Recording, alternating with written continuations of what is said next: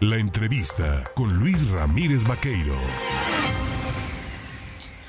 Son las 8 de la mañana con 26 minutos. Dicen, dicen que los milagros a veces se cumplen y hay quien cree en ello. Yo lo que creo es que también cuando se habla de administración pública y se logran grandes logros o avances, es por el estupendo trabajo que desarrollan quienes están al frente de algunas áreas. Eso está pasando en el Instituto de Pensiones del Estado. Al menos ya lo comienzan a señalar los mismos beneficiarios, los mismos veracruzanos que observan el desempeño de este instituto. Yo le agradezco esta mañana a la directora general del Instituto de Pensiones del Estado de Veracruz, Daniela Griego Ceballos, el tomarme el teléfono. Daniela, ¿cómo estás? ¿Qué tal? Buenos días, Luis. Muy bien. Buenos días al auditorio. Muchas gracias por el espacio. Oye, ¿tenías una varita mágica? ¿Te sabías alguna fórmula? ¿Cómo le hiciste para que el Instituto de Pensiones volviera a tomar el rumbo que siempre tuvo y que en algún momento lo perdió, porque pues ya sabemos que ha habido quienes pasan por la administración pública no a servir, sino a servirse. Claro, no, mire, no es ninguna varita mágica ni nada, es una estrategia eh, de rescate del Instituto de Pensiones que era un compromiso del gobernador, del ingeniero Cuitláhuac y un encargo que nos dio al equipo que me acompaña en la administración del instituto traíamos una experiencia previa que eh, habíamos desarrollado en el Congreso local. Tuvimos, si recuerdas, una ah, comisión especial junto con compañeros y compañeras legisladores de varios partidos y nos metimos a estudiar y hacer un diagnóstico del instituto, pero además algo que creo que es eh, de las cosas más relevantes y que nos han ayudado mucho, pues la relación con los sindicatos. Nos metimos a platicar con los sindicatos, a revisar la ley con las organizaciones de pensionados que han aportado mucho también para el buen funcionamiento del instituto y una estrategia clara que ha consistido en, bueno, en parte lo que ya comentábamos hace dos días, el martes, en la conferencia con el gobernador y que tiene que ver con, eh, pues, aumentar el patrimonio del instituto, aumentando sus programas, aumentando la reserva técnica, el programa de préstamos, eh, recuperando bienes inmuebles que tenían muchos años de que no no se pues no se les daba mantenimiento y recuperando los adeudos que tenían con el instituto diferentes entes incorporados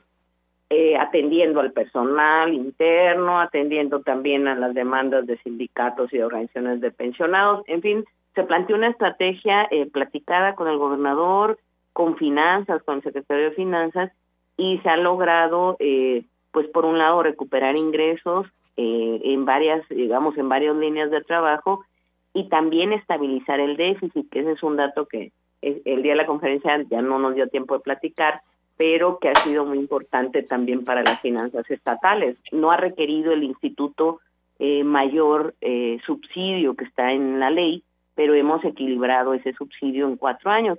Entonces, en, en esta estrategia pues eh, digo, ahí están los resultados, a nosotros nos da mucho gusto eh, pues poderlos compartir, la verdad que se que se publiquen y que la gente, sobre todo la derecho audiencia, los pensionados conozcan que hoy el instituto está en una situación completamente diferente, hay otra realidad y, y recuperen la confianza, que es una de las cosas que nos habíamos planteado, ¿no? A ver, eh, esto que has mencionado de lo que en la conferencia no se pudo hablar por la falta de tiempo, el tema de compensar o de estabilizar el déficit, cuando ya hablamos de que se ha ido recuperando, o se ha logrado recuperar y alcanzar la cifra de 2 mil millones de pesos aproximadamente de reserva técnica, pues se habla de que algo, algo se estaba haciendo bien, digo, porque hasta en eso no respetaron los gobiernos de algunos, como los están guardados, ¿no? Este, se llevaron hasta la reserva técnica, o sea. Sí, Mira, el, bueno, la reserva técnica se alimenta eh, de, la, de los rendimientos de la propia inversión y del programa de préstamos. Entonces, si la inversión, a pesar, fíjate, de la pandemia, que eso sí lo comentamos, las tasas de interés bajaron mucho, aún así la, la reserva creció.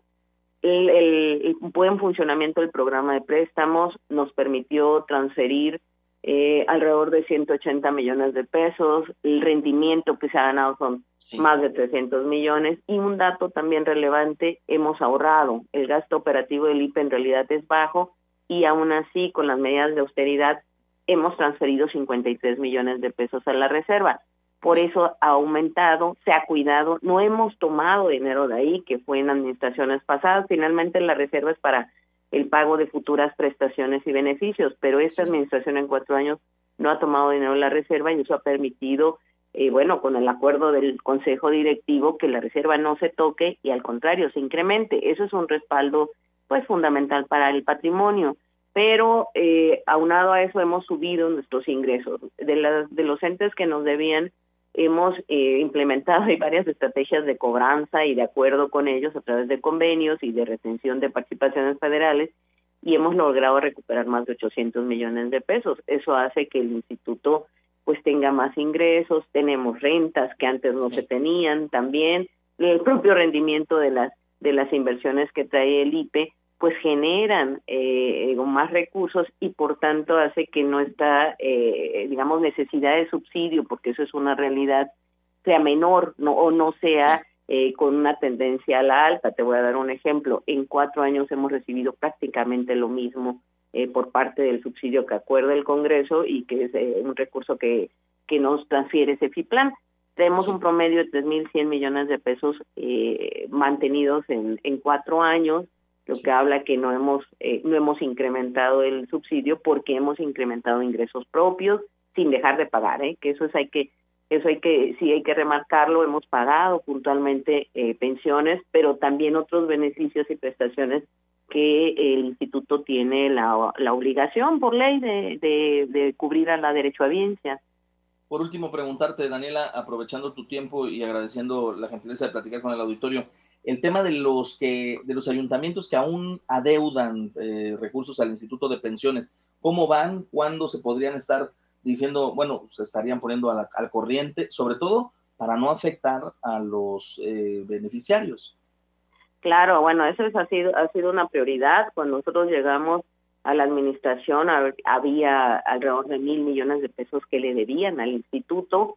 Hoy hemos bajado la deuda, hay, eh, nos deben alrededor de 200 millones, incluso se ha generado deuda nueva, que eso hay que decirlo con administraciones, sobre todo administraciones nuevas. Eh, traemos alrededor de 30 ayuntamientos que son los que deben más, yo creo que 10 son la, la deuda relevante, la deuda más fuerte, y hemos eh, utilizado diferentes vías. Por un lado, la denuncia, tenemos 40 denuncias presentadas ante tanto Fiscalía General como a la Fiscalía Anticorrupción. Eh, tenemos, bueno, la, el seguimiento ante el ORFIS, porque lo hemos reportado, eh, hemos hecho el conocimiento del ORFIS. El tema, ante el propio CEFIPLAN para que nos ayude a la, a la retención de participaciones y traemos también nuestros propios requerimientos extrajudiciales que nos permite la ley y un programa de verificación puntual a los ayuntamientos. Hay ayuntamientos que se han acercado, la verdad que hay diálogo, que hemos revisado sus eh, pues nóminas, sus plantillas, pero que sin embargo mantienen la deuda. Eh, no no necesariamente en esta administración, hay unos que han creado deuda en esta en la administración reciente, pues que acaban de entrar, pero también de la administración pasada y antepasada incluso, pero que no hemos podido eh, concretar el convenio para recuperar esa deuda. Hemos trabajado también con los sindicatos de los ayuntamientos, lo tengo que decir, que han, han estado participando con nosotros porque, como bien dices, los los los primeros afectados son los trabajadores, las trabajadoras que no enteran sus cuotas y sus aportaciones patronales al IPE. Entonces hemos trabajado mucho eso. Nosotros la meta es que pues al, al, al término de la administración no se deba eh, nada por parte de los entes y tengamos resuelto este saneamiento financiero eh, en estos dos años eh, y meses que nos faltan. seguimos trabajando en eso. El gobernador también ese día lo comentaba, que va a seguir apoyando para que los ayuntamientos se acerquen y recuperen y cumplan. Finalmente es un deber patronal y es un derecho constitucional. Pues yo te agradezco, Daniel Agrego Ceballos, el que nos permitas platicar contigo, el conocer a fondo cómo se está manejando el Instituto de Pensiones, cómo se está trabajando y sobre todo, pues darle estas buenas nuevas que también son alicientes a la sociedad, a los eh, eh, derechohabientes del Instituto de Pensiones, a los jubilados, a los pensionados, que fueron tan maltratados, hay que decirlo, en otros momentos y que hoy son tomados en cuenta con el buen manejo que se está haciendo. Te agradezco, Daniela. Al contrario, muchas gracias a ti y pues muchos saludos a, la, a las personas que nos escuchan y bueno, sí es sí va bien el IPE y sí espero que la gente tenga mayor confianza y que sus pensiones eh, se van a pagar y que su patrimonio está bien, bien cuidado. Gracias, Daniela. Buen día. Gracias, buenos días. Ahí tiene usted a la directora del IPE, Daniela Griego Ceballos.